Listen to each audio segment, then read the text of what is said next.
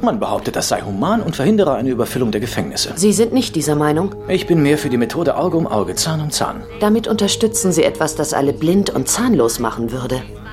Nein, nein, nicht alle. Nur die bösen Jungs.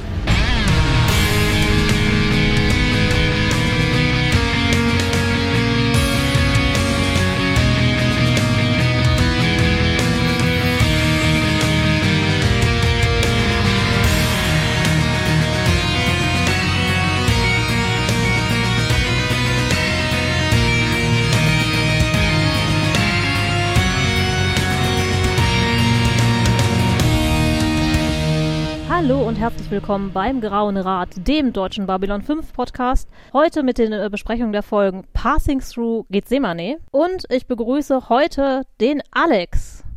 Hallo. Ich grüße freundlich zurück. Super, ja, Raphael wollte eigentlich noch bei uns sein, aber der hat mal wieder technische Probleme. Ja. Und wird dann zu uns stoßen, sobald er kann. Der arme Raphael befindet sich noch in der automatischen Reparatur. Ja, hätte ihn Und- mal jemand abgeholt. ja, genau. Und wir hoffen mal, dass er äh, in Bälde dann noch zu uns stoßen kann. Solange Windows ihn lässt. Solange Windows ihn lässt. Momentan lässt es ihn noch nicht. Ja, äh, wie du schon gesagt hast, wir besprechen heute die vierte Folge der dritten Staffel. Passing Through äh, Gethsemane wird's, glaube ich, ausgesprochen. Oder auf Deutsch die Schrift aus Blut. Geschrieben wurde das Ganze von JMS persönlich und Regie geführt hat der Sohn von Leonard Nimoy, Adam Nimoy. Ja, über den sich äh, JMS äh, sehr positiv geäußert hat, wo er gesagt hat, äh, im Gegensatz zu vielen anderen Regisseuren, die man bei TV-Produktionen kriegt, die das so runterarbeiten, hat der sich richtig in die äh, Materie eingearbeitet und wollte das ganze Ding auch wirklich äh, begreifen und verstehen, bevor er das inszeniert. Ich glaube, die halben Notizen des Lurkers Guide waren Lobhudelei auf Adam Nimoy, wenn Ja. ich das richtig gelesen habe. Ich glaube, ein bisschen war es so, ja, das stimmt. Ja, die Erstausstrahlung dieser Folge war am 27. November 1995 in den USA und am 13. Oktober 1996 hier bei uns in Deutschland. Wir haben eine D5-Wertung von 5,86 zu dieser Folge und eine deutlich höhere, äh, aber wir kennen das ja, dass das abweicht, äh, P5-Wertung von 8,38. Wow, das hörte sich an wie auswendig gelernt. Nee, aber es steht hier auf dem Blatt vor mir.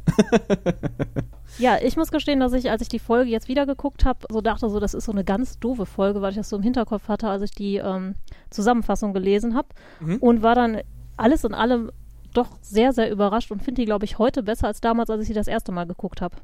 Wollen wir sie, äh, wollen wir sie noch mal kurz zusammenfassen oder? Ja, Ladies first. Viel Spaß. Ja, dankeschön. Wir haben im Grunde zwei Handlungsstränge bei dieser Folge. Die eine ist die, mit der die Folge auch im Grunde beginnt. Äh, Ein Wallonenschiff äh, dockt an, äh, Lüther steigt aus, ist wieder auf der Station. Sie hat irgendwie eine Zeit bei den Wallonen verbracht, hat dann eine Rundumkur gemacht, ist fitter denn je und soll jetzt für die Wallonen im Grunde als Assistent für Kosch auf der Station arbeiten. Und dann haben wir die eigentliche Haupthandlung dieser Folge. Wir wissen ja, dass vor ein paar Folgen äh, eine Gruppe Mönche auf die Station gekommen sind. Um die dreht es sich jetzt genauer um einen, nämlich Bruder Edward. Der sieht plötzlich merkwürdige Zeichen, äh, die äh, namensgebende Schrift aus Blut zum Beispiel und schwarze Rosen. Und es stellt sich heraus, dass er in Anführungszeichen in seinem früheren Leben ein Mörder war und man ihm äh, das Gedächtnis ausgelöscht hat, was auf der Erde, wie wir auch vorher in der Folge noch erfahren, eine gängige äh, Strafe ist, äh, weil man die Todesstrafe aus äh, Gründen der Humanität abgeschafft hat und der Ansicht ist, dass jemanden den Charakter und die Persönlichkeit auszulöschen, äh, da äh, moralischer ist und das wird jetzt so gemacht. Bei ihm ist es auch gemacht worden. Er wird allerdings, er erinnert sich allerdings äh, dann wieder an die Dinge, so schemenhaft. Wie gesagt, sieht diese Zeichen. Äh, das kommt aber nicht ganz von alleine, sondern er ist beeinflusst worden durch einen Telepathen, der diese Erinnerung im Grunde so ein bisschen zurückgeholt hat und der wiederum ist beauftragt worden von einer Gruppe von Angehörigen der äh, Frauen, die er in seinem früheren Leben umgebracht hat und die sich jetzt nun an ihm rächen und ihn dann am Ende auch ein bisschen kreuzigen. Ein bisschen. Nur ein, Ein bisschen. Nur ein bisschen. Naja, er kann noch, ja er, auch.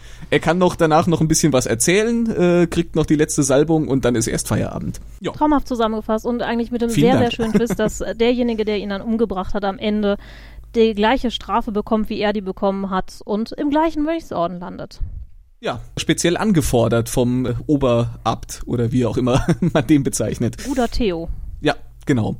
Äh, mit Bruder Theo fängt die Folge auch an. Wir sehen ein äh, Schachspiel in gewohnter Kulisse, die öfter mal hier halten muss. Es ist öfter mal irgendwie der Park, äh, wo man sich trifft oder wird auch mal zum Restaurant umgebaut und jetzt sieht man im Grunde Bruder Theo mit unserem Captain Sheridan Schach spielen. Ja, eben nicht. Man sieht erst Bruder Edward und Susan und Susan, Stimmt. die so um Edward rumschleicht und ähm, Mhm. die beide darum sprechen, dass es eine ganz gefährliche Situation ausnahmsweise mal ist und sehr gefährlich und ob der andere wetten würde und Edward sagt, nee, wetten wäre eine Sünde und wir ahnen schon, dass es halt keine kriegerische Situation ist, sondern die Kamera schwenkt dann um auf das Schachbrett, wo Bruder Theo und Sheridan sich gerade eine Schachpartie liefern Ja. eine sehr, sehr schöne, stimmungsvolle Eingangssequenz, die halt auch nicht so, ja, kriegerisch aufregend ist und uns, vielleicht auch schon ein bisschen zeigt, dass hier die Folge ja so ein bisschen aus der Gesamthandlung rausfällt Ja. und sich hauptsächlich wirklich mit diesem Mörder und dieser gesamten moralischen Komplex beschäftigt. Ja, richtig. Genau, wir haben hier im Vergleich zur letzten Folge, die mit, mit relativ viel Action aufgemacht wurde, ähm, hier eigentlich, es fängt ruhiger an und es bleibt ja auch alles. Die ganze Erzählung bleibt halt in einem kleineren Kreis. Hier wird nicht die ganze Station in die Luft gesprengt, sondern es geht im Grunde um Einzelschicksale, kann man fast sagen. Und wir haben aber wieder sehr, sehr schöne Dialoge, auch gerade zwischen Bruder Theo und Sheridan.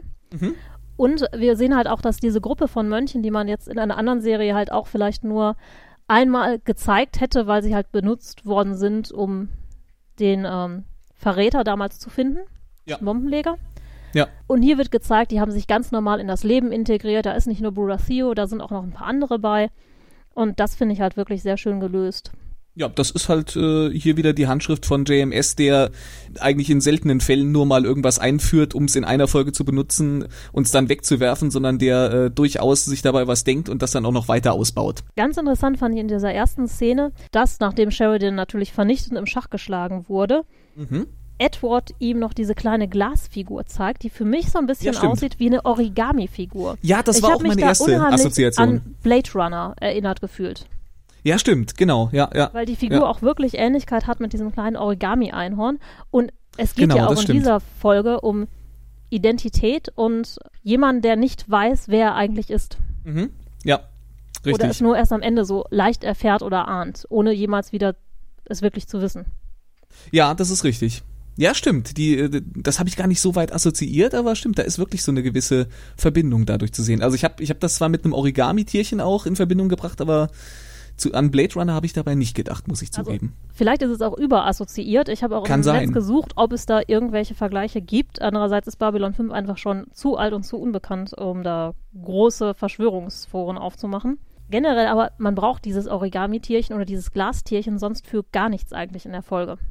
Nö, höchstens um zu zeigen, dass das ein total lieber, netter Typ ist, der so feinfühlig ist, dass er in seiner Freizeit äh, faltet. niedliche Tiere aus Glas zusammen bastelt. Also der kann ja wirklich keiner Menschenseele was zu Leide tun, oder?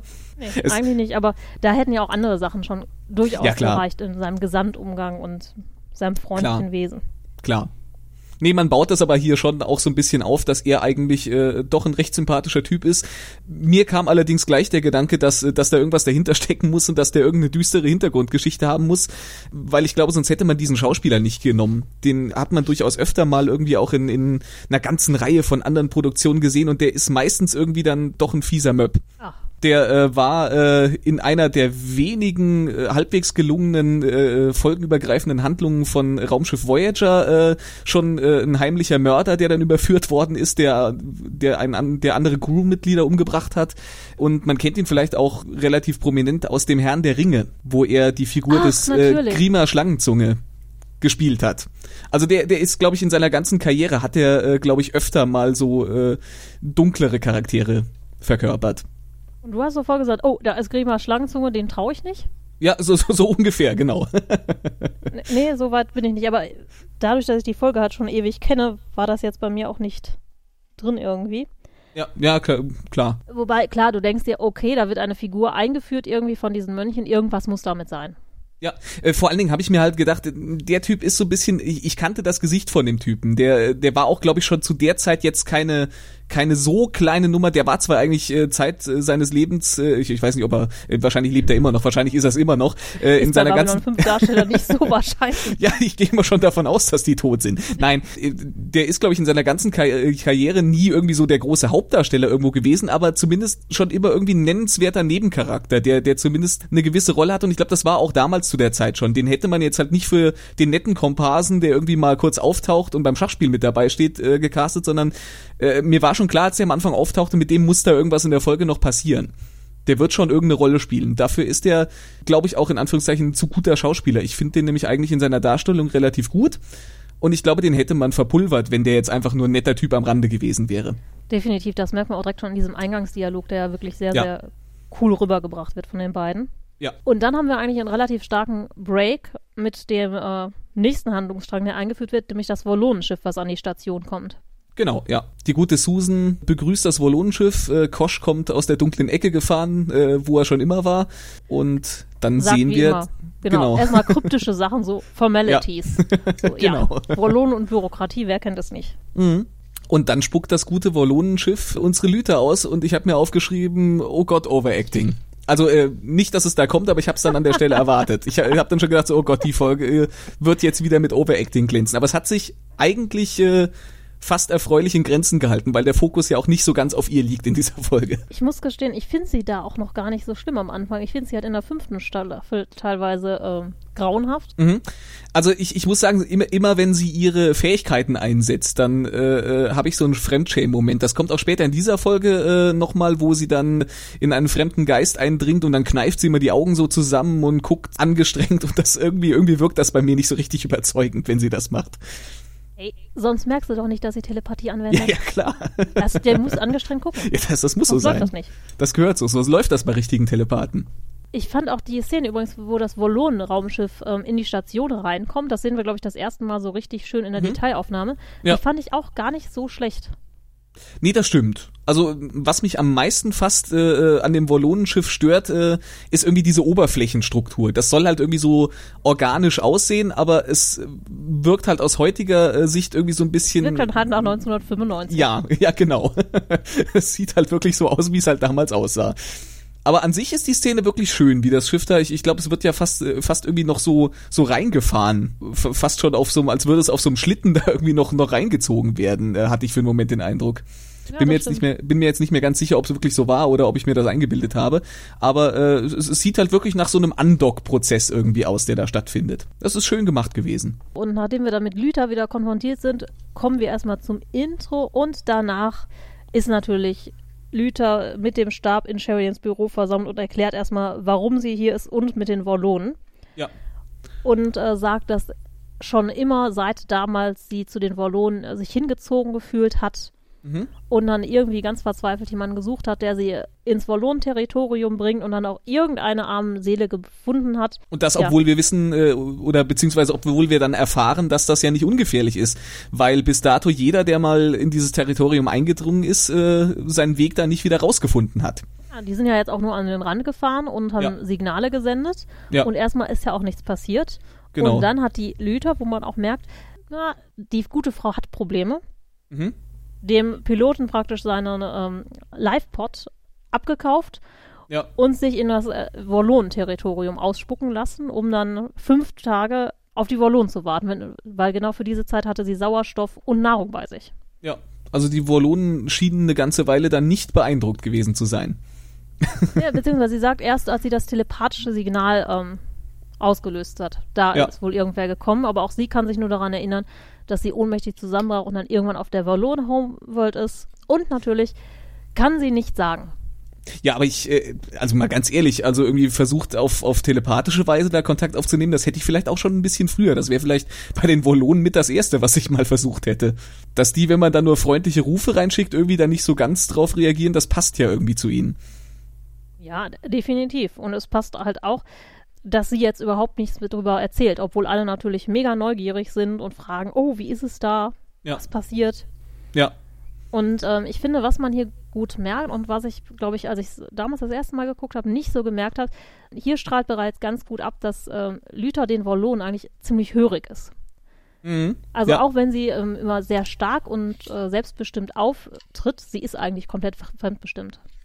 Ja, ich, ich fand, das kam schon so ein bisschen in der letzten Folge mit ihr rüber, wo sie da am Ende, ich weiß gar nicht mehr, irgendwie zu, zu äh, Kosch nochmal hingeht und sagt, auch lass mich doch nochmal dir in den Anzug gucken oder sowas. Ja, ja, genau. Ähm, und ich fand, da kam das auch schon ein bisschen rüber, aber hier stimmt an der Stelle auf jeden Fall wird das auch nochmal deutlich unterstrichen. Ja. Guten Abend. Ja, da, das wundert mich, wenn ich das Ende dieser Folge irgendwie äh, mir ansehe, eigentlich nicht. Ja, durchaus.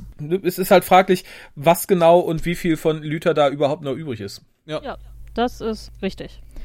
Ja, auf jeden Fall finde ich da auch in dem Zusammenhang sehr schön, wie ähm, Garibaldi dann sagt, dass er total, ja, creeped out ist.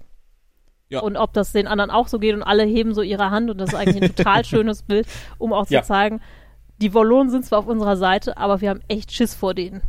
Ja. Und vor Lüther wahrscheinlich auch direkt mal ein bisschen mit. Ja, weil es ja auch vollkommen undurchsichtig ist. Man weiß ja jetzt eigentlich, also, was ist jetzt überhaupt los mit ihr? Ich meine, die haben zwar die Szene vom Ende der Folge nicht gesehen, aber die merken ja auch, dass da irgendwas Komisches abgeht. Und äh, ja, es ist halt alles extrem undurchsichtig. Ich muss auch tatsächlich sagen, auch wenn das jetzt hier etwas die Chronologie durchbricht, Ja. äh, natürlich haben die das Ende der Folge nicht gesehen, aber was wirft es bitte auf ein Licht auf Dr. Franklin, dem scheinbar auch die Kiemen nicht Ja, aufgefallen der war high, das habe ich mir auch aufgeschrieben. War Dr. Franklin zu high, um die Kiemen wahrzunehmen? Oh, Ja. da stand im Lurkers Guide eine total gute Erklärung für. Fand ich nicht. Fandest du nicht? Ich musste Nein, fand- ich lachen, fand, die ich war- gelesen habe. Ich, ich fand, das war so eine, so eine hanebüchende JMS. Ich muss irgendwie mich irgendwie erklären und ich habe sowieso recht. War das wieder in der Kategorie JMS spricht, wo er Sachen schlimmer macht, die man Nee, besser ich glaube, das war eine Vermutung hätte? vom Lurkes Guide, Ah, aber okay. es, konnte, es, es könnte gut tatsächlich eben aus JMS Mund kommen, weil die Begründung war, naja, zu der Zeit ist es ja scheinbar üblich, äh, JK hat sich ja auch Kiemen einbauen lassen, aber ich glaube zumindest, wenn, er, wenn, er schon, wenn ihm schon auffällt, dass ihr Appendix nicht mehr so groß ist, dann hätte er sich vielleicht auf die neuen Kiemen auch mal angesprochen. Der hat nur Vor von allem, weil innen er ja geguckt. sagt, äh, der Sauerstoffgehalt in ihrem Blut wäre zu hoch. ja. Das- es sieht aus, als wenn sie größere Nasenlöcher hätten. Oder sie schnabulieren einfach den Sauerstoff aus, äh, weiß ich, der Luftfeuchtigkeit noch zusätzlich weg. Aber ich kann es mir nicht erklären. Ich sehe offensichtlich keine Kiemen. Tja, Ah, dann bin ich jetzt auch mit meinen Notizen wieder da, wo ich hingehöre. Sehr schön. sehr gut. Bist du? Ja, wir Ja. haben nämlich dann so eine Zwischensequenz, wo dann ähm, wir wieder zur Pseudonormalität zurückkehren und Edward, glaube ich, Sponsorengelder für für die Sache der Mönche aufzutreiben, versucht mit einer netten Dame und die dann sagt, oh, das ist aber ein ungewöhnlicher Glücksbringer und auf eine schwarze Rose hinweist, die ihm aus der Tasche gefallen ist. Ich fand diese Bezeichnung Glücksbringer oder Good Luck Charm für eine schwarze Rose jetzt auch schon so ein bisschen, hm, Ja, weiß ich nicht, ob ich das direkt als Glücksbringer Nee, wahrnehmen nicht würde. Wirklich. Das kam mir auch so, aber dann dachte ich, na ja, das ist die Zukunft, vielleicht ändert sich die Farbwahrnehmung da und schwarz steht für Glück.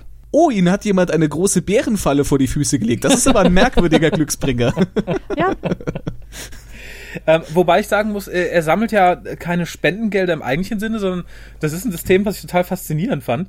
Das heißt, ja, ne, wir tun das halt für die gute Sache. Ähm, um, unser, unsere Angelegenheit ist es ja, durch die Welt zu reisen und uns alle möglichen Formen von Gott irgendwie um die Ohren zu hauen.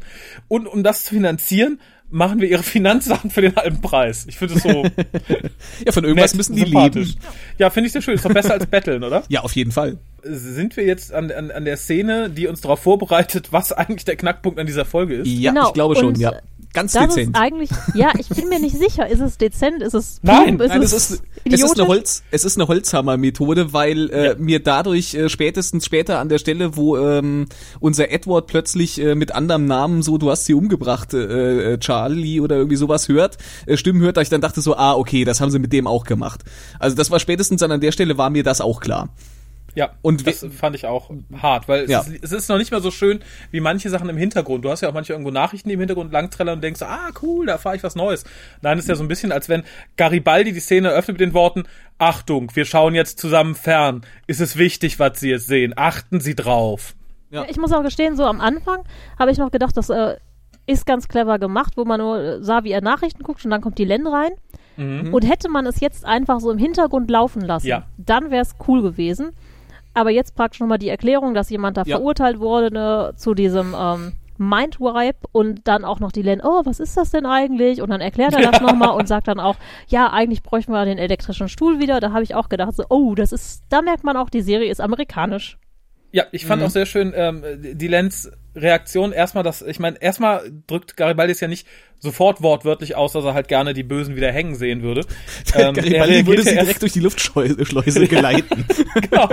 Aber er, er, er drückt es ja erst etwas äh, durch, durch, durch, ich weiß nicht, was Auge er um sagt, aber Auge, etwas. Zahn um Zahn, sagt er. Dafür wäre er.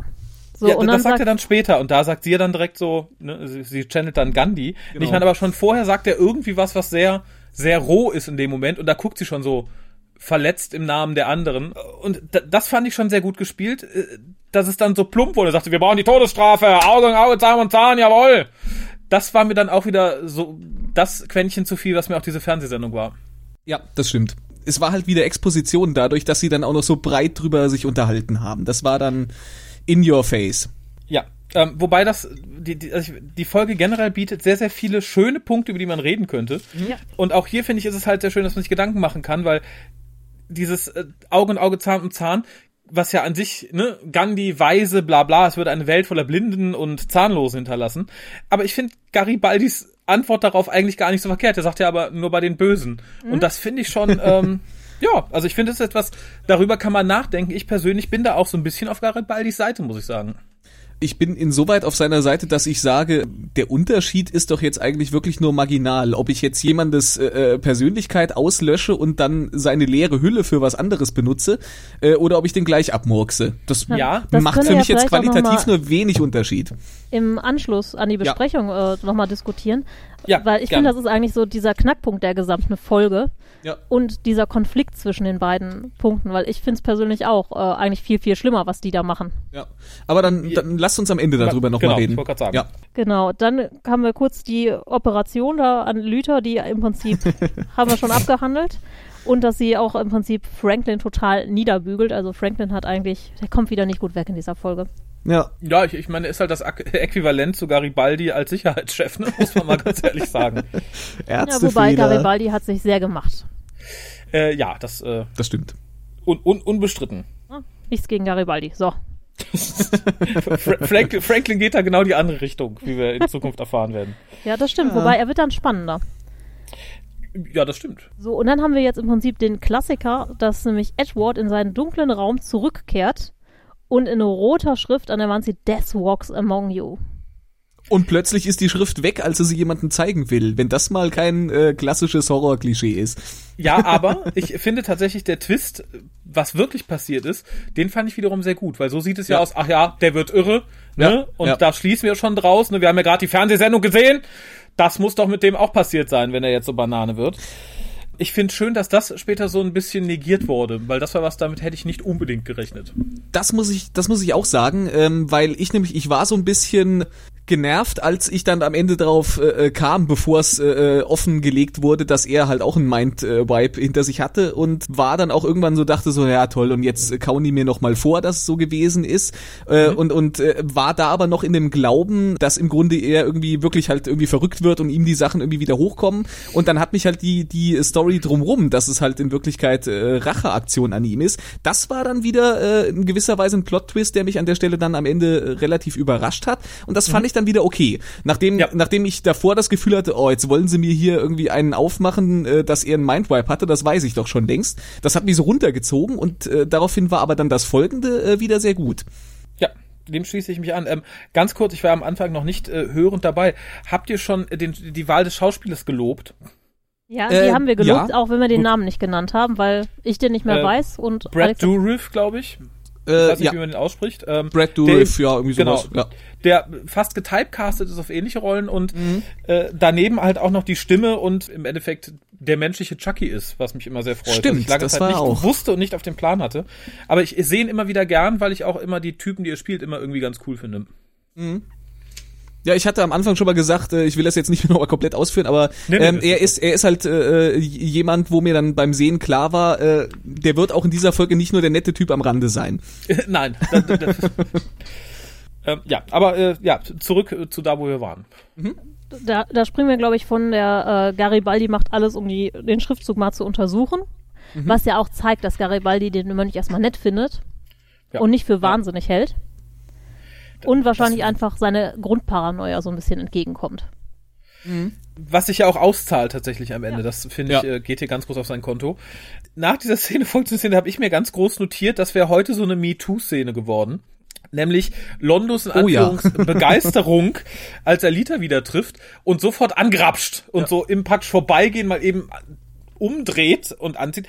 Das wäre heute, glaube ich, äh, ein Kündigungsgrund. Und dann will er sie auch noch für ein Stündchen bezahlen, wenn auch nicht, wenn Ja, auch nicht naja. in derselben Weise wie Shikar im Pilotfilm.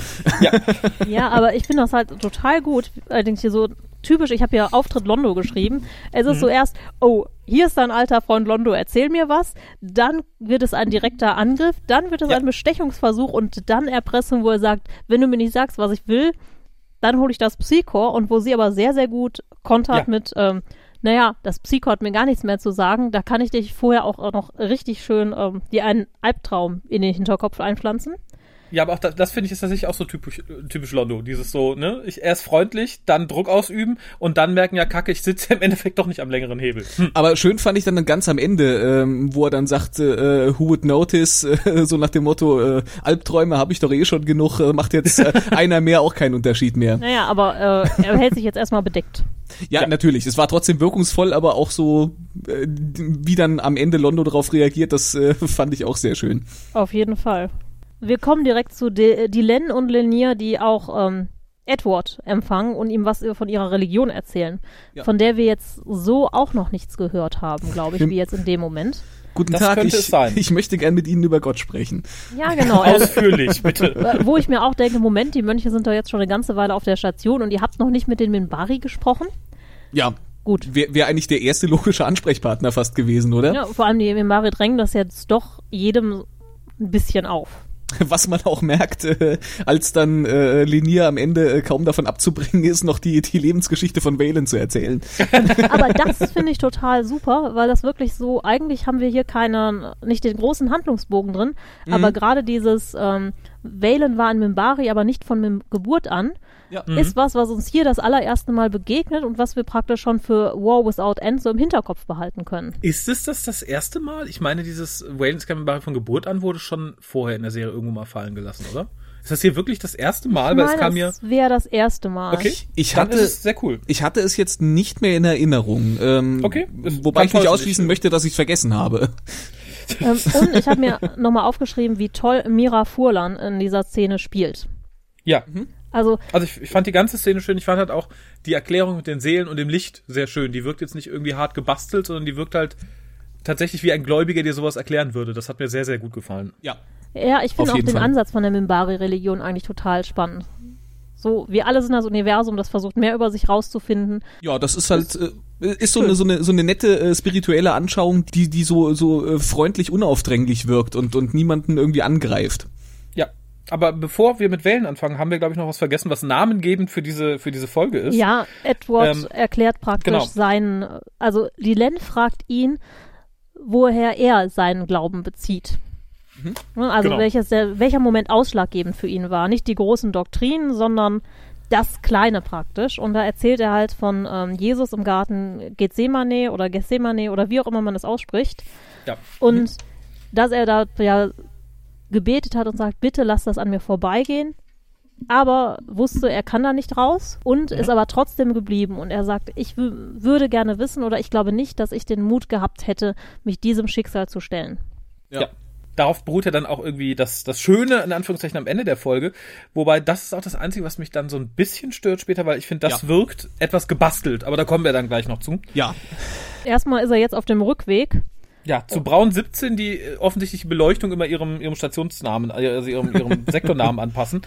Denn just steigt er da aus, ist es dunkel. Vielleicht ist er über äh, die Tag-Nacht-Schwelle gefahren, man weiß es nicht, aber äh, ich dachte, okay, entweder ist das der, der wirklich Die haben arme Sektor, wo man jetzt sparen muss. Ich, ja, das wollte ich gerade sagen. Vielleicht ist es wirklich dieses, naja, packen wir die Mönche mal eher so in, in das Deck, ne, wo die armen Leute leben. Da ist dann halt Moment, nur jede nee, das haben zweite die Birne Mönche sich selber äh, ausgesucht. Oder so. Die wollten Aber- in den braunen Sektor. Das äh, haben sie ja damals in der Ja. Diskussion auch gesagt. Die haben sich im Grunde aufgedrängt mit den Worten, wir machen hier auch keinen Schmutz und wir kosten nicht viel Geld und wir ziehen auch dahin, wo es dreckig ist Und kein Licht ist. und kein Licht ist, Wir genau. brauchen kein Licht, wir scheinen von innen. Ja. Und äh, auch da kommt wieder so ein bisschen was mit, mit der Holter-Methode. Das ist ja dann das, wo der später, wie wir erfahren, Telepathin anrempelt. Mhm. Das fand ich schon sehr, also da sitzt man als Zuschauer und denkt so, das kann doch kein Zufall gewesen sein. Ja, das stimmt. Hm. Ja, ich Das- muss halt auch sagen, so ähm, schön ich die gesamte Folge von der Story und vielen Dialogen und allem finde, ich finde die Kameraarbeit oder das, was jetzt kommt, diese Fluchtszene und die Panik von ihm, die finde ich total schlampig gemacht. Ja, aber Also- durch die Bank Mhm. weg. Da kommt keine Spannung auf, das ist nur so Larifari, ähm, das ist noch nicht mal Standard, das ist unter Standard. Auch wie er dann hinfällt und dann in so eine, ja, Pfütze. Pfütze, Ja. es wird, er guckt auf seine Füße, dann sind seine Füße nass, dann ist er irgendwo anders, nicht mehr auf der Station und äh, findet neben sich eine Frauenleiche, die eine Rose im Mund hat. Eine schwarze Rose Ja. natürlich. Und wir hören Blaulicht. Ein, ein Glücksbringer im Mund sozusagen. Ja, hm. Ich fand auch Ähm. dieses äh, Tatütata, was man dann hört, das war so, das war so anachronistisch over the top irgendwie. Ja, ich habe mir auch ganz groß Martinshorn ja, notiert. ja, richtig. Würden Sie bitte mal link, äh, rechts ranfahren? Äh, haben Sie mir Ihre Ausweispapiere? Was macht denn die Frau da mit der Rose im Mund? Hm. ja, ich, ich fand aber auch tatsächlich, es wirkte, als hätte man nicht so viel Geld gehabt, weil ich hatte nie das Gefühl, er ist woanders. Ich hatte halt nur das Gefühl, im braunen Sektor hätte man irgendwo viel Schrott irgendwie auf den Boden geladen und Ja. irgendwo wäre wär, wär eine Leitung leck oder so. Äh, Nicht nur das, es geht halt auch ein bisschen einfach darum, du kannst in so einer Szene eigentlich mit wenigen Mitteln total viel Spannung aufbauen. Ne? Du machst ein bisschen weniger Licht. Ich meine, im braunen Sektor haben sie normalerweise nie Licht. Da ist auf einmal alles hell beleuchtet. Damit kannst du keine bedrückende, beklemmende Atmosphäre aufbauen. Man hätte das einfach anders inszenieren können. ja. Mit, den, mit denselben Mitteln, die man eh hatte, hätte man das Ganze irgendwie kraftvoller äh, Ja. inszenieren können. Oder halt wirklich surrealer lassen. Dass man halt tatsächlich sagt, okay, da tauchen Elemente Ja. eben da auf der Station auf, wo sie nicht hingehören oder so. So wirkt es tatsächlich ein bisschen, naja, irgendwie wie mehr gewollt, aber wenig gekonnt. Was hat denn Spocks Sohn da gemacht? Dabei wurde er eben noch so gelobt. Spocks Sohn? Ja, Ach so, der, Adam, der, ja, der, natürlich. der hat die Regie geführt, ja. Ja, ich wollte, ich wollte gerade sagen, ähm, äh, nachdem er aus dieser Situation raus ist, ist etwas, das fragte ich mich, eher so praktischer Natur. Er kommt dann ja zurück in, sein, in, in seine Kemenate, ähm, schmeißt sich aufs Bett und als erstes sehen wir das wirklich schön illuminierte katholische Kreuz an der Wand hängen. Da frage ich mich, kriegt man die Erlaubnis, da einfach den Bohrer äh, auf Babylon 5 anzusetzen oder hat das Kreuz der Zukunft einfach irgendwie die, die Tesa-Klebestrips auf dem Moment, wenn du das jetzt fragst, du hast auch in ganz vielen Orten irgendwie Bilder oder sonstigen Schnickschnack hängen. Da musst du ja auch normalerweise mit einem Bohrer ansetzen. Ja, das frage ich mich in diesem Zusammenhang auch. Ähm, wie gesagt, in den, in den festen Quartieren, da sage ich halt, okay, da hätte man irgendwie die Hausmeisterei beauftragen können. Aber ich glaube, wenn du als einfacher, äh, einfacher Mönch in dein Quartier kommst, äh, ich glaube, da wird sich Babylon 5 schön bedanken, wenn du einfach mal blind irgendwie einen Nagel in die Wand haust. Na- Naja, da muss ich jetzt ganz ehrlich sagen, die Leute wohnen da, die wollen das auch wohnen nicht haben. Wenn du in eine Mietwohnung ziehst, willst du da ja auch irgendwie ein paar Nägel in die Wand schlagen, um Bilder aufzuhängen. Ich, ich habe nicht den Eindruck, dass die Mönche sich da irgendwie ein Jährchen oder zwei niederlassen würden und das danach brav zuspachteln würden. Vielleicht ist das mit Magneten angebracht. Das magnetische Kreuz, ja, das ist eine gute Idee. Da bin ich sehr zufrieden mit. Ne? Für die Reisen auf Raumstationen, hier das magnetische Kreuz, jeder nur eins, bitte. Sehr schön, ja. Zack. Klönk. Das kannst du so aus fünf Meter Entfernung so hinwerfen, dann bleibt das schon hängen. Das macht dann der coole Mönch. Der betritt in seinen Raum und klönk, klönk, klönk, klönk, klönk. Ah. Ja, das ist eine sehr schöne Erklärung, damit kann ich leben. Das ist äh, sehr. Und äh, sonst hätte man vielleicht auch schon mehrere Löcher der verschiedenen Gäste eben in eben diesem Bereich gesehen. Aber Magnete finde ich toll. Funktioniert, ja, finde ich, finde ich super. Jetzt kommt allerdings dann was in dieser Szene, was mich stört. Aha. Ähm, wenn, Die schwulen Annäherungsversuche des älteren Mönches. äh, nee, nee, schon danach. bisschen bleiben? Nee, das ist ja unter Mönchen, glaube ich, normal, oder? Ich wollte es nicht sagen, ich wollte es nicht sagen, aber Ja, wobei ich sagen muss, die Szene fand ich jetzt gar nicht mal schlecht inszeniert, so von den Nein, das, Blicken das war noch in Ordnung. Raufblicken, runterblicken, alles schön. Ähm, ich finde ein bisschen irritierend. Normalerweise hast du ja eigentlich, gerade wenn du zwei Handlungsstränge hast, das ist doch immer relativ abwechselnd. Also den eine Szenen von dem einen Handlungsstrang, dann von dem anderen. Und hier folgen wir jetzt die ganze Zeit Edward, während er komische Sachen macht. Das, das finde ich stimmt. aber auch gar nicht so schlimm. Nee. Aber ich ahne, glaube ich, worauf der schöne Pernhardt hinaus möchte, der gute Alex. Ja, wenn er sagt, ihn stört das hat mit vier etwas als zu tun, oder? Ja, durchaus. Weil ich habe ich hab mir dann Google. ich habe mir dann die Überlegung äh, gemacht, wenn ich so Suchbegriffe habe wie äh, einen Vornamen, äh, Mordfall, schwarze Rose Ja. äh, und gebe das in Google ein. Und äh, dazu existiert ein, sagen wir mal, ein Artikel bei äh, Spiegel Online oder sowas von vor fünf Jahren oder so. Äh, dann finde ich den, glaube ich, in äh, 30 Sekunden oder so. Ja, Und aber, nicht in ähm, vier Stunden. Ja, äh, vielleicht liegt es nicht an der Suche an sich, sondern das äh, funktioniert auch wie heute halt. Du hast eine Internetverbindung, die ist natürlich relativ teuer und relativ weit weg. Weil das Internet wird ja nicht irgendwie da irgendwie zwei wöchentlich auf großen Serverplatten angeliefert. Das muss ja irgendwie ne, per Funk mit, weiß ich nicht, der Erde oder sonst wo es- wo es gelagert wird. Ja. Und vermutlich stellt er die Suchanfrage und das ist so ein bisschen, als wenn du sagst, so, ich habe hier den Artikel als HD-Video, aber nur ein 56K-Modem. Vielleicht ist das das Problem, dass dann hieß so, ja, Suchanfrage wird bearbeitet, wir haben schon was gefunden, aber na, das dauert vier Stunden, bis wir die Suche abgeschlossen haben, wir schicken dann schon mal das Video los. Ja, aber es, es gibt doch auch noch Printmedien, das haben wir auch vor ein paar Folgen gesehen, wo sich äh, Sheridan noch die, die Zeitung nach seinen Wünschen hat äh, ausdrucken lassen.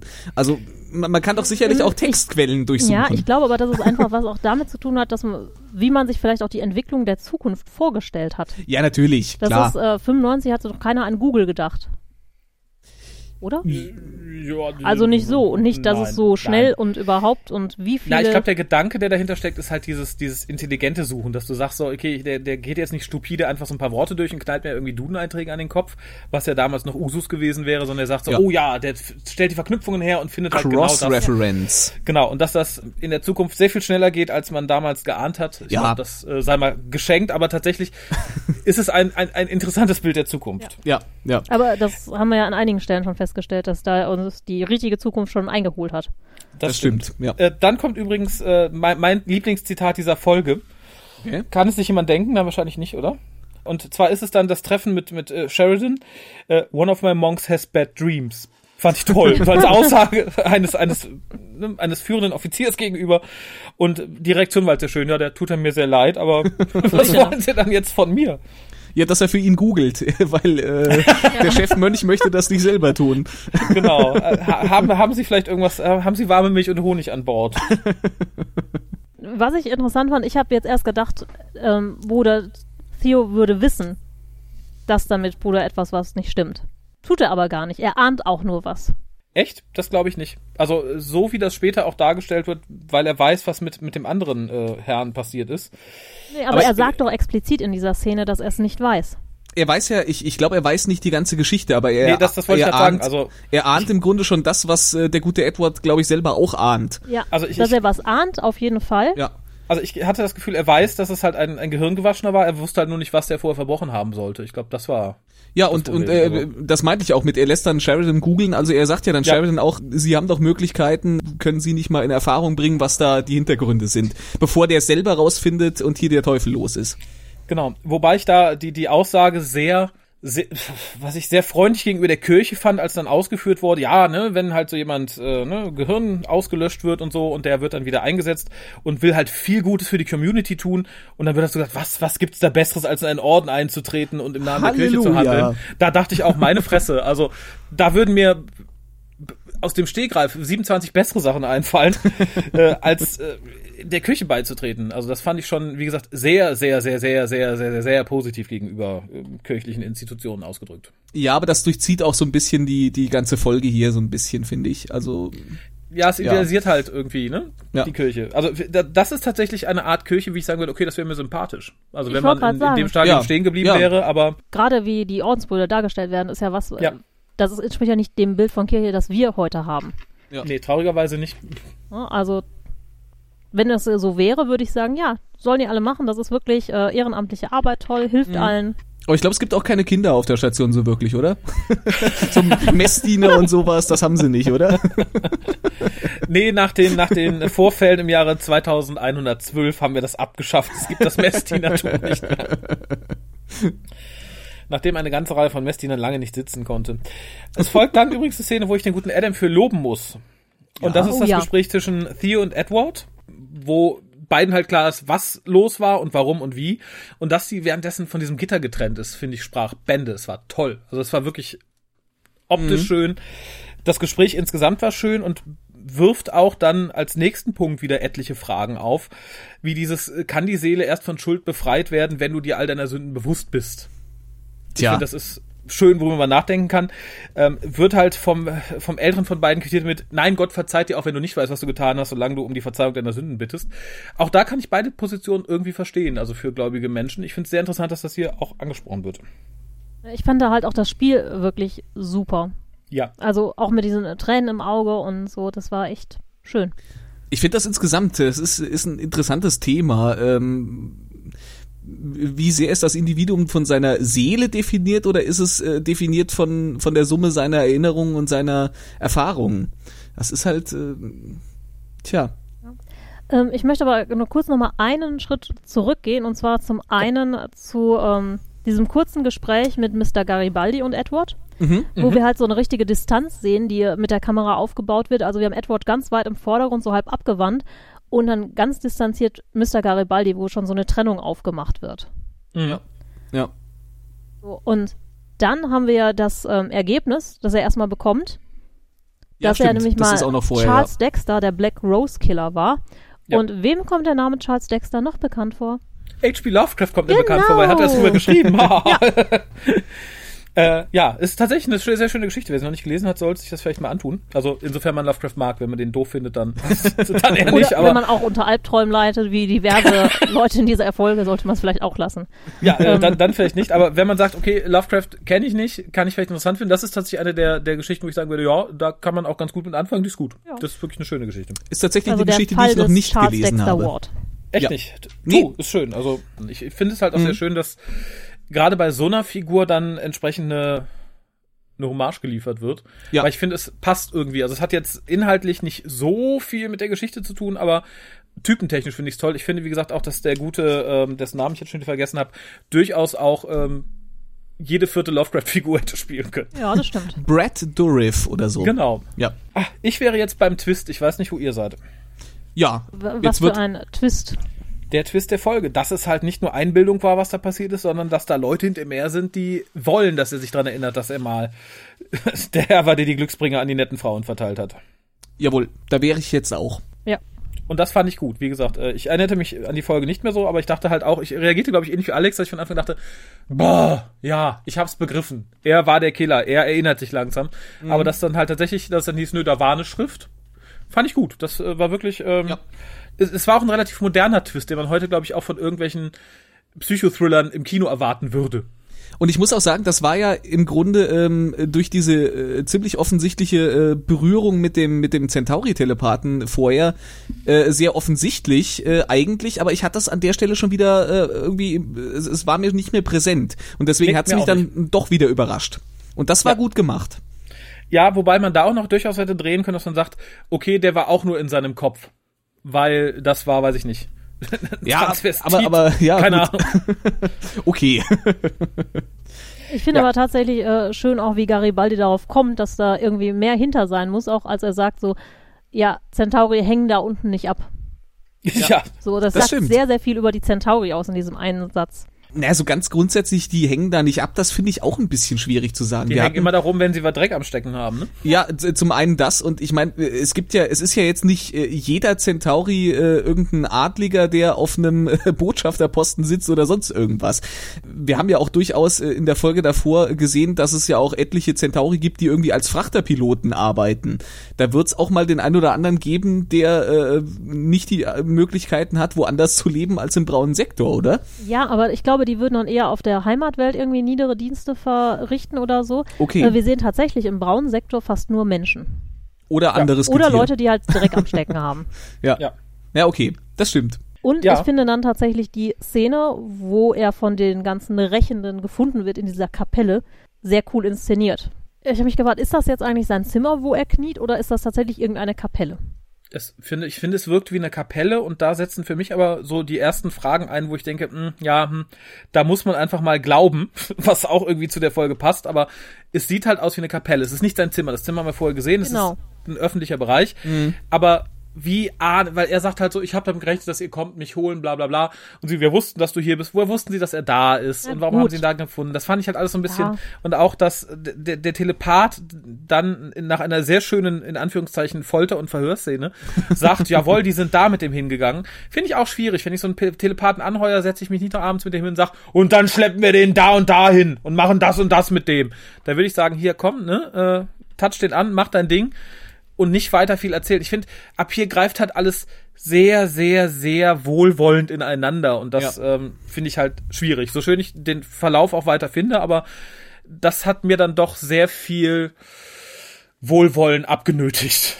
Ja, das ich finde halt auch äh, spannend, ich finde der ähm, Anführer der Rechnen, die ja jetzt alle nicht mehr so rachelustig sind, wo es zur Sache geht, den finde ich auch sehr, sehr übertrieben irre dargestellt. Weil wir haben jetzt unseren ähm, Serienkiller, der da ganz ruhig und lieb sitzt und kniet und auf sein Mhm. Schicksal wartet und den total durchgeknallten. Ja, ich glaube, das war aber auch nur, dass man für den Prozess, der später mit ihm passiert, noch, noch einen stärkeren Kontrast hat und sagt, ja, guck, der war ja schon irre und das machen die ja nicht mit jedem, sondern nur mit den richtig Irren. Das könnt ihr ruhig ganz okay finden. Guck, das ist ja auch ein ganz braver geworden später. Es, es rutscht halt so ein bisschen ins Comichafte ab. Also Ja. auch, wie gesagt, äh, Ja. mit den Sachen, wir haben jetzt noch eine Seite, um Ding zu erklären, darum finden die den genau da und darum weiß der Telepath auch genau, was sie mit dem vorhaben.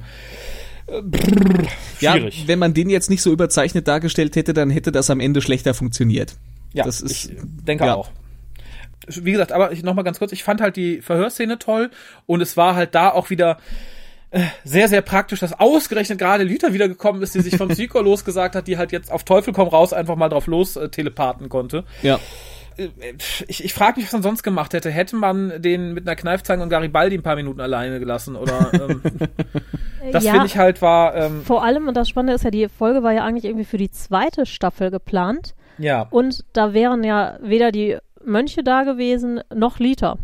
Mhm. Insofern glaube ich, ist es gut, dass sie die um ein Jahr oder eine Staffel verschieben mussten. Ja, das stimmt. Also, bevor wir zum Trivia kommen, werfe ich es jetzt vielleicht gerade mal an. Die musste verschoben werden, weil eine ähnliche Fanstory irgendwo gepostet wurde. Und das müsste erst rechtlich abgeklärt werden. Da frage ich mich halt auch so ein bisschen, ob die nicht gesagt haben, ach, das ist eine gute Story, die nehmen wir. Mach das mal wasserfest mit unseren Anwälten, dann nehmen wir die. Ha. ähm, Ja, ich glaube es- nicht, es- dass es das nötig so. hat. Ach, auch der muss seine Inspiration irgendwo hernehmen. Ne? Und es ist ja jetzt auch keine Arc-Folge, es ist eine Einzelfolge, die ganz gut ist. Und ne, also wenn ich was sehe, was mir gefällt und kann, kann nachweisen, dass es nicht meins ist, ich verdiene meinen Lebensunterhalt damit, eine schöne Serie zu stricken und ich würde gerne solche Motive verwenden, dann würde ich, glaube ich, auch mal eben kurz in der Rechtsabteilung anrufen und fragen, äh, wie man den Herrn den Mund tot machen könnte, bevor der rumkrakeelt und sagt, das mit den Menschen, das hat er geschrieben. Tja. Ne? Also wie gesagt, wenn man schon DS9 vorwerfen kann, komplett von dieser Serie abgekupfert zu haben, dann nehme ich mir das Recht, auch JMS unterstellen zu können, dass er gegebenenfalls äh, auch da ein Auge auf äh, andere Quellen hatte, als die in seinem Kopf. Ja, definitiv. Wir lassen uns ja immer alle von irgendwas inspirieren. Wir werden es nie erfahren, wo es genau herkam. Nein, nein, nein, nein, wohl wahr. Aber ähm, fahren wir ein bisschen fort. Wir kommen zu dieser schönen Kreuzigungsszene. Oh, ja, das fand ich auch ein Hauch übertrieben vielleicht, aber nur ein Hauch. Kreuzigung Ja. ist doch für Elefanz. genau. Genau, vierteilen. Da ist doch der. Jesus schon wieder aufgestanden. Ja. Soll das bei dem klappen? Und ich, Nein, ich, fand's ja. vollkommen überzogen, dass er jetzt so diesen, ah, ich bin jetzt wie Jesus und ich habe auch äh, mich überwunden und habe mich der Sache gestellt und jetzt äh, kann ich verrecken wie Jesus damals. Ich wollte das war mir, sagen. das war mir zu sehr äh, äh, reingedrückt. Ja, da konnte ich das Kreuz aber noch verzeihen, weil ich sage, okay, das ist halt so ein, Ja. so, so ein optisches Ding, so ein Metading, ne? Ja, ja, Passt klar. meinetwegen, ladiladiladila. Dieser Vergleich, das fand ich dann ein bisschen hart. Ich glaube, da lässt er sich mehr zu, zu, zu Ehren kommen, als es eigentlich der Fall ist. Weil im Endeffekt, ich meine, der gute Jesus wusste halt, was mit ihm passiert gleich. Ja. Äh, und bei ihm ja nun nicht, ne? Er konnte ja jetzt nicht ahnen, weil im Endeffekt die Erinnerung kam wieder. Und er wusste, wer er war und was er getan hat. Mhm. Aber er konnte ja nicht wissen, dass da die 15 Leute auf ihn lauern, äh, die ihn für seine Sünden büßen lassen wollen und so weiter und so fort. Ja. Äh, also kann er fünfmal sagen, ja, ich habe euch erwartet und ich bin hier extra hocken geblieben, obwohl ich wusste, was er mit mir macht und so. Nee, ich finde nicht. Ich, also ich finde, der Vergleich Ja. hinkt furchtbar. Also der hinkt äh, mehr als, äh, weiß ich nicht, Jesus, der sein Kreuz äh, auf den Berg schleppt. Das Ja, ist, ich äh, finde es sowieso ein bisschen fragwürdig, einen verurteilten Serienkiller mit Jesus irgendwie gleichzusetzen in irgendeiner Linie. Na, die, na, es ist ja nicht der Serienkiller, Ja. es ist ja die neue Person. Ja, dennoch, das ist ja, ein schwieriger Ansatz, finde ich persönlich. Also und vor allem auch, er hat sich ja, also Jesus hat, hat sich ja für andere Menschen geopfert. Ja, das ist natürlich. Er hat sich ja, ja, nur, ja. wurde ja praktisch Das- das für seine. Opfer. Das ist ein Punkt, ja. Ja, aber äh, im Endeffekt hat er sich ja jetzt hier geopfert, dass die anderen ihren Frieden schließen können. Die halt, das ist ja auch ein Thema der Folge, dass du, wenn du halt deine Rache nicht bekommst an jemanden, der sowas getan hat, dass du selber halt keinen Frieden findest. Insofern finde ich, kann man den Vergleich ziehen, auch wenn er, wie gesagt, ganz furchtbar hinkt. Aber auch da wieder eine schöne, eine schöne Frage, weil er wird dann ja am Ende gesalbt, also kriegt seine letzte Ölung sozusagen. Und da schwingt halt so diese Frage mit, ob das für ihn und für, für, für, für, also ob das generell der einzige Weg ist, um halt wirklich Seelenfrieden zu finden, dass man sagt, okay, ich habe jetzt äh, mit offenem Auge für all meine Sünden gebüßt. Hätte ich das nicht getan, hätte ich halt diesen Seelenfrieden nicht gefunden. Das finde ich ist eine Überlegung wert, weil durch, durch dieses Gehirnwaschen nimmst du diesen Menschen ja auch die Möglichkeit, wissentlich äh, für ihre Sünden zu büßen. Das fand ich, wie gesagt, auch ein weiterer Punkt, der durchaus diskussionswürdig ist. Ja. Okay, dem stimme ich zu. Allerdings muss ich sagen, dass für mich ist der Tenor der Folge, oder der sollte zumindest nicht sein, so, man muss sich rächen, damit man Frieden findet, sondern es ist ja eigentlich so Vergebung, um Frieden zu finden. Ja, ja, das wird ja gleich noch ganz, Ne? ganz, ja, ganz richtig. deutlich. Aber zu sagen, ah, ich muss mich jetzt äh, denen opfern, damit die alle ihren Frieden finden, ist auch alles äh, Ist aber Sehr auch, ein ist, ist auch eine diskutable Frage, Ja. ne? Also das kann man auch durchaus so sehen. Und das ist ja auch, natürlich wird hier, gerade durch das Ende, was ich wirklich sehr schön fand, also die Begegnung von Sheridan, dem alten Mönch und dann halt dem neuen Irren, der jetzt Gehirn gewaschen wurde und so fort, weil die sich ja vorher darüber unterhielten, dass halt tatsächlich Vergebung unglaublich schwierig ist und der alte Mönch zieht es halt total durch. Und verlangt es im Endeffekt auch so ein bisschen von, von Sheridan. Also drängt es ein bisschen, sagt, pass mal auf, ne? Du hast doch gerade gesagt, das ist total erstrebenswert. Dann mach auch.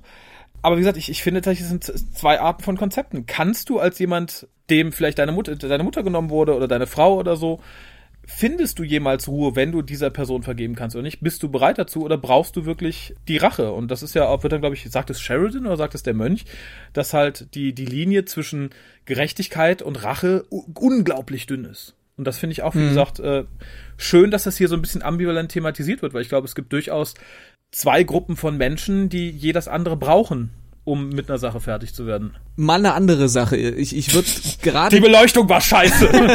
Ja, ich würde tatsächlich gerne nochmal. Äh, Achso, kurz, über die kurz, Beleuchtung reden. Nee, äh, kurz für eine für eine Randbemerkung nochmal von Ja. der von der äh, Philosophie ein bisschen wegkommen und Okay. möchte mal fragen, wenn man diesen armen Typen da, der da gerade gekreuzigt worden ist, von dem Kreuz runternimmt, Mhm. sagt man sich dann, holen wir jetzt noch einen Arzt oder ach nee, komm, der Priester ist eh schon da, dann machen wir jetzt den Kasten zu. Moment, die Äh, haben ja noch ein Traumateam geschickt. Haben Sie? Okay, Ja. dann dann habe ich das äh, dann habe ich das Die haben nur lang gebraucht. Okay, ja gut. Bei der Ja. schlechten Beleuchtung haben die den Weg nicht gekriegt. okay, nee, das kann der sein. Doktor hat immer noch darüber gerätselt, warum so viel Sauerstoff in Nitas Blut ist. Genau. Hätte sie. Kiemen, dann könnte ich ja noch verstehen, aber so, hm.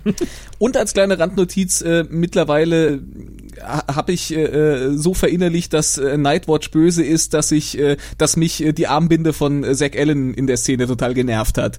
Ich dem am liebsten um die Ohren geschlagen hätte gesagt, nimm die scheiß Armbinde ab, du Affe. Dann bin ich sehr gespannt, wie du auf die nächste Folge reagieren wirst. Die macht's nicht besser. um nochmal zurück zu der Philosophie Ja. zu kommen, ich finde es halt Ja. tatsächlich der Punkt, den ich für die Angehörigen dann total schwierig finde, abseits von Rache, ist, die Mhm. wissen, der Mörder läuft frei rum. Und wie wir jetzt gerade gesehen haben, man kommt durch diese neue Persönlichkeit ja durch. Ja, das ist die, das ist äh, einer von den von den Punkten, der so fragwürdig Ja. ist an dem Ganzen. Äh, zum einen, dass wir, dass wir im Endeffekt, wenn es wenn es wirklich vollständig die alte Persönlichkeit ausgelöscht ist, dann sehe ich nicht wirklich, dass da ein großer Unterschied zu einer Todesstrafe besteht. Äh, und so wie es hier angedeutet wird, wird sie ja eben irgendwie nicht komplett ausgelöscht, sondern sie ist ja irgendwie unterschwellig da. Und es wird zwar gesagt, ja, die ist aber im Grunde eigentlich weg und ohne Hilfe von einem äh, Telepathen kann man die auch nicht äh, nicht in Ansätzen wieder äh, hervorholen. Aber alleine dass das damit möglich ist, äh, das macht's für mich schon irgendwie schwierig. Ja, es ist für so ein Gang-Ding eine gute Sache, ne? Dann hat der Ja. Chef halt irgendwie 37 Frauen umgebracht. Dann wissen wir, der ist jetzt kurz in, ne, der wird halt irgendwie umgekrempelt, aber wir haben unseren Ja. Telepathen, der gibt ihm dann einmal den Bruderkuss und dann sitzt unser Chef wieder vor uns. Ja. Finde ich auch schwierig. Ich finde es persönlich auch schlimmer als die Todesstrafe, in dem Fall, wenn es funktioniert. Weil du hörst nicht nur, also deine gesamte Persönlichkeit wird ja ausgelöscht. Es ist ja noch mehr, als hättest du nicht existiert. Ja, aber deine Seele findet keinen Frieden. Ich glaube, das Und ist auch das, das, was halt ja. gesagt wird.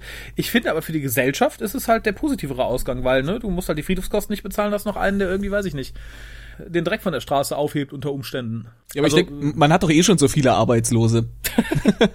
Braucht man da jetzt unbedingt noch ja, aber die, äh, aber, die, die aber wie wir in der nächsten Folge erfahren, sind die ja alles faules Pack und Gesindel. Die machen ja nichts Gutes für die Gesellschaft. Ja, da aber dann brauchst kann- du dann halt die- die, Gehirngewaschenen. Ach, dann kann man die einfach. Dann kann man die eigentlich auch Gehirn waschen, oder?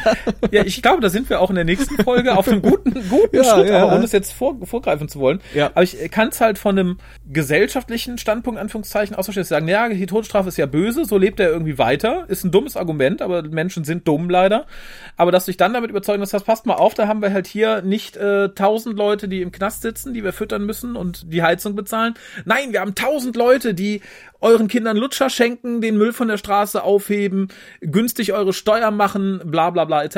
Dass da viele sagen, jawohl, kann ich irgendwie nachvollziehen. Ja, aber für mich ist es im Grunde, also ich bin persönlich auch kein großer Freund der Todesstrafe und für mich ist es einfach Todesstrafe plus wir haben danach noch einen, äh, einen Körper übrig, den wir neu bestücken können. Also ich Ja. kann auch die praktischen Argumente verstehen, dass das bestimmt viele Ja. Leute toll fanden da, ja.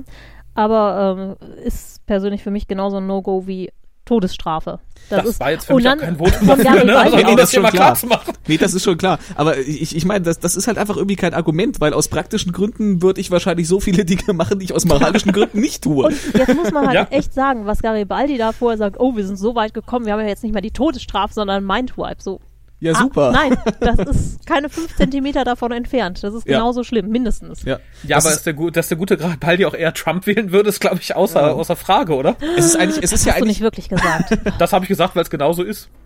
Ja, aber also das möchte ich ich, nicht ich, wissen. äh, Garibaldi ist kein Liberaler, mal ganz ehrlich. ich, ich überlege gerade, ob ich es nicht für eigentlich fast schlimmer als die Todesstrafe finde, äh, weil man äh, sich, sich äh, darauf dann noch so einen in die Tasche lügt, dass das was Besseres wäre. Nee, nicht nur das, ich finde das aus ganz vielen Schli Gründen schlimmer als die Todesstrafe.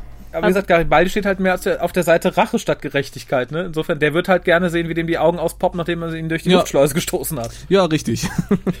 Und ja, ich, äh, es ist schlimmer als die Todesstrafe. Vor allem, weil, auch wenn ich jetzt kein sehr gläubiger Mensch bin, ich kann das Argument äh, von, von Edward durchaus nachvollziehen, der halt sagt, mir wurde halt dadurch auch die Chance genommen, ne? wenn ich sterbe, kann ich halt meinen Sünden entgegentreten und äh, ne, die rechtfertigen. In dem Moment, wo man mir aber einfach die, die Erinnerung daran nimmt, nimmt man mir und meiner Seele die Gelegenheit, mich dadurch reinzuwaschen, indem ich das akzeptiere und Ja. äh, um Vergebung bitte. Also selbst wenn Finde du ich schön. dich Also, davon entfernst und sagst einfach, äh, vielleicht äh, bekommt er im Gefängnis nochmal, hat das aus irgendwelchen Gründen getan damals und wenn er fünf Jahre im Gefängnis denkt, oh mein Gott, was habe ich getan? Und versucht auch aus eigen aus intrinsischen Motiven heraus, ne, fernab von Gott oder so, jetzt ändere ich mein Leben und wenn ich dann auch nur ein Buch schreibe darüber, wie andere es besser machen können oder irgendwas oder ich Genau, stopf die besonders viele. Origami-Tierchen oder was auch immer, Ja. auch da nimmt man den Menschen die Gelegenheit, sich selber zu ändern. Tja, aber vielleicht haben die Minbari ja recht und es äh, sind eh alles nur Projektionen des Universums, äh, das sich selbst zu verstehen versucht und dann äh, gibt's ja sowas wie individuelle Seelen eh nicht. Genau, und äh, das wird auch in Zweifel gezogen in der allerletzten Szene, wo wir in gelbem Nebel sehen, wie Luther Alexander nämlich Seele, Licht und alles in Koschs Anzug ausspuckt. Hineinhustet, ja. Äh, vorher sehen wir aber noch mal ganz kurz, da möchte ich gerade noch mal drauf zu sprechen kommen, äh, Luther und Susan, die durch den Flur ja. gehen.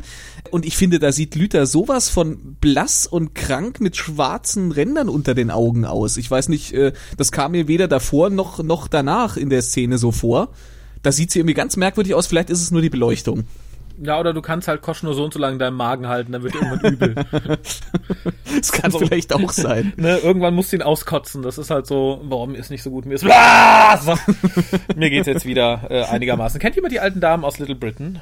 Leider nicht. Nicht? Ach ja, die übergeben sich auch, doch, äh, Mary, du kennst sie, glaube ich, das sind die Damen, die sich immer ganz furchtbar übergeben, wenn etwas gegen ihre doch eher republikanische Meinung äh, und Gesinnung geht. Also wenn Ja. dann jemand sagt, guten Tag, ich bin schwul, äh, dann ergießen sie sich halt literweise. und das ist, ein bisschen erinnerte es mich auch am Ende daran. Ich glaube, das ist typisch britischer Humor. Ja, ich glaube auch. Ich glaube auch, ja, tatsächlich. Ja, und dann kommen, wie gesagt, dann kommt, dann sehen wir die Kiemen, Ja. die ja wirklich sehr dezent sind. Die hätte ich als Arzt vermutlich auch übersehen. Ja, er hat nur äh, von innen geguckt. Ja, das kann natürlich sein. Fassen Sie mich nicht an, Sie dürfen meine Blutwerte nehmen, aber wer Sie fassen mich an. Nein, nehmen das Halstuch nicht, äh, Halstuch nicht ab. Bu, bu, bu, bu, bu. Das wäre vielleicht eine Möglichkeit gewesen, das zu erklären, hätte sie ein hübsches Halstuch getragen.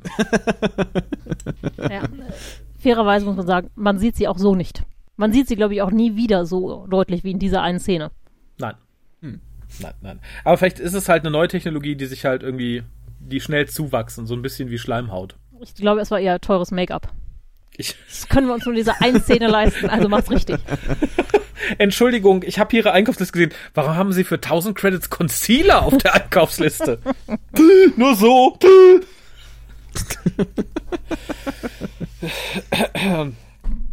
naja, ähm, ja, ich wäre am Ende meiner Weisheit und meiner Notizen. Ja.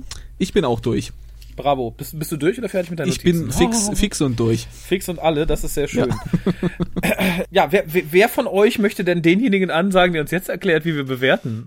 Ist das nicht unser lieber Botschaftsattaché, der momentan gar keiner mehr ist, wir? Vermutlich. Hören wir uns doch mal an, was er zu sagen hat. Sehen Sie, wir Centauri haben sechs, äh, und jede Zahl steht für ein bestimmtes Niveau von Intimität und Lust. Also es beginnt bei eins und das ist, na ja, ja, ja. Dann kommt zwei und wenn man fünf erreicht hat, dann... äh, Ja, ja, schon gut, Wirr, ich habe verstanden, alles klar. Ja, ich, ich würde sagen Ladies first, oder ist das äh, in der heutigen Welt sexistisch? Mindestens, mindestens. Ich müsste dich fast übermalen, Raphael. Da müsst du mich übermalen.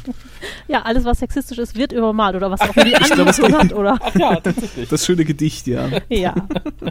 Mann, Ja. als hätte die Welt sonst keine Probleme. Also, du Frau, schöner als eine Rose jemals sein könnte.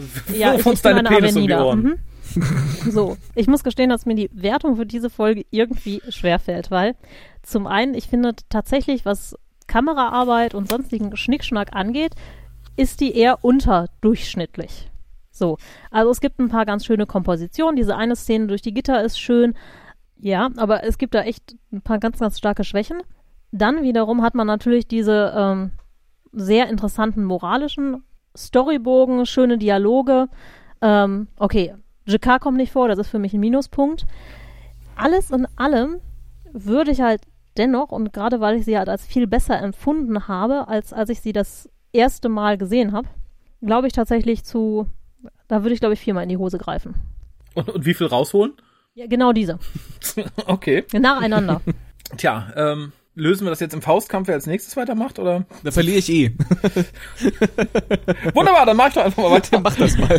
ähm, ich bin da tatsächlich ein bisschen, ein, ein, ein, ein bisschen mehr in Penislaune, muss ich sagen, denn ich sehe über die, die, die, die, die, die, die, die Kunst, kunsttechnischen, ich nenne es mal Fehler, gerne drüber hinweg, weil mir halt das Thema der Folge so unglaublich gut gefallen hat. Also ich finde, sie reißt halt so viele Fragen an, ohne sie halt irgendwie am Ende moralisch komplett abzufrühstücken. Das haben wir leider gerade in Serien sehr häufig, dass du halt eine Fragestellung hast die moralisch bedenklich sein kann, ne? Todesstrafe ja, nein, bla bla, Mindwarp ja, nein, du am Ende halt dann irgendwie definitiv gesagt bekommst, nein, so nicht, das ist nicht okay. Ich finde es halt sehr, sehr, sehr schön, dass hier halt gerade durch die verschiedenen Charaktere verschiedene Formen gezeigt werden, wie man seinen Standpunkt vertreten kann. Also wir haben Garibaldi, der sagt, na, das ist nicht hart genug, ne?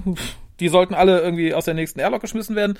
Du hast halt Sheridan, der sich halt wirklich damit auseinandersetzt und am Ende auch über seinen eigenen Schatten springt und sagt, okay, ne, ich das finde ich halt toll und das hat halt wirklich viel Freude gemacht.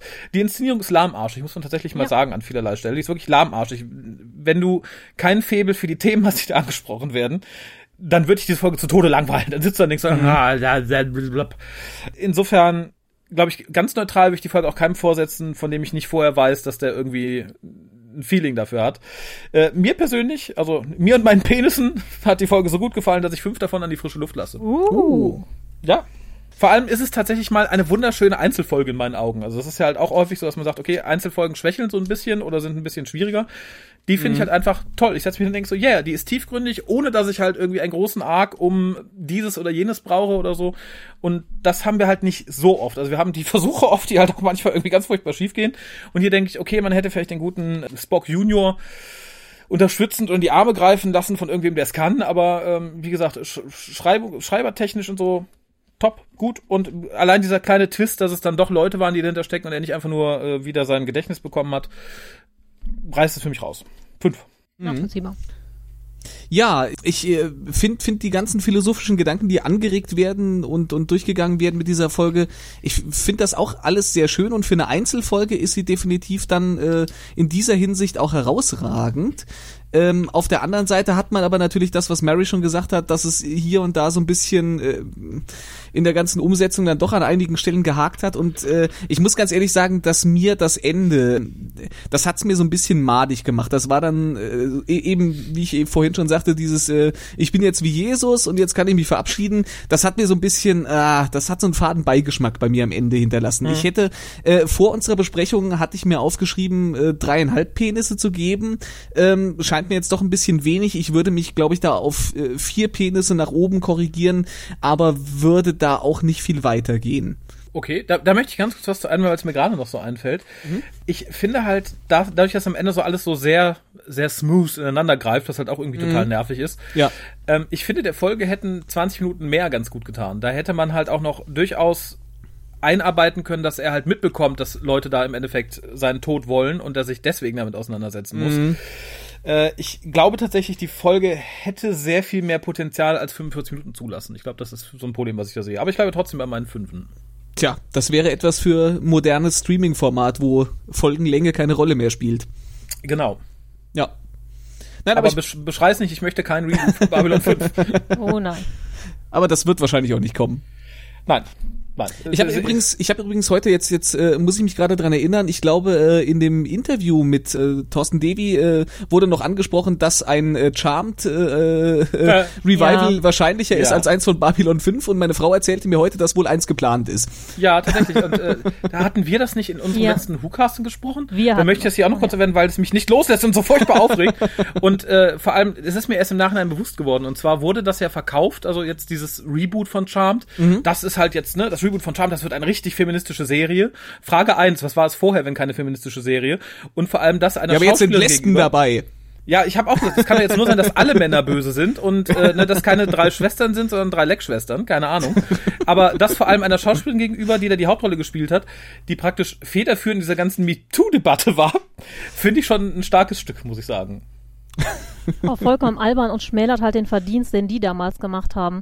Weil ja. gerade zu der Zeit waren halt auch ähm, Serien mit nur weiblichen Hauptdarstellern oder hauptsächlich, ne, ebenso wie Xena und ein paar andere, ähm, die waren wirklich Vorreiter, wo es auch darum ging, Darstellerinnen mal zu etablieren, wo auch viele Drehbuchautoren mal geschrieben haben und zu sagen, ha, damals, das war alles scheiße, das ist ein Unding.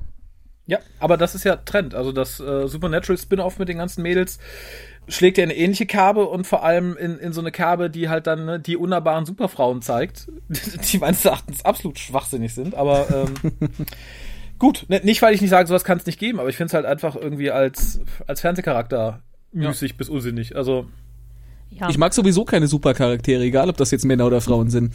Ja, aber da ist meistens wir eh langweilig. So Diskussion ab, da waren wir, glaube ich, ja. schon mal. Ja, ja, ja. Mehrfach. Da werden wir in den nächsten Jahren auch immer wieder hinkommen. Und äh, wo wir das nächste Mal hinkommen, erfahrt ihr auch erst in der neuen Folge, wenn es wieder heißt.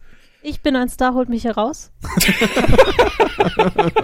ich bin im Grauen Rad, holt mich hier raus. äh, bis dann. Tschüss. Ciao. Du findest den Grauen Rat im Internet unter www.der-graue-rat.de, unter facebook.com slash grauerrat und at graurat bei Twitter. Nimm Kontakt mit uns auf unter goldkanal at der-graue-rat.de. Benutze das Plugin auf unserer Seite oder ruf uns einfach an unter 0355 547 82 5 7.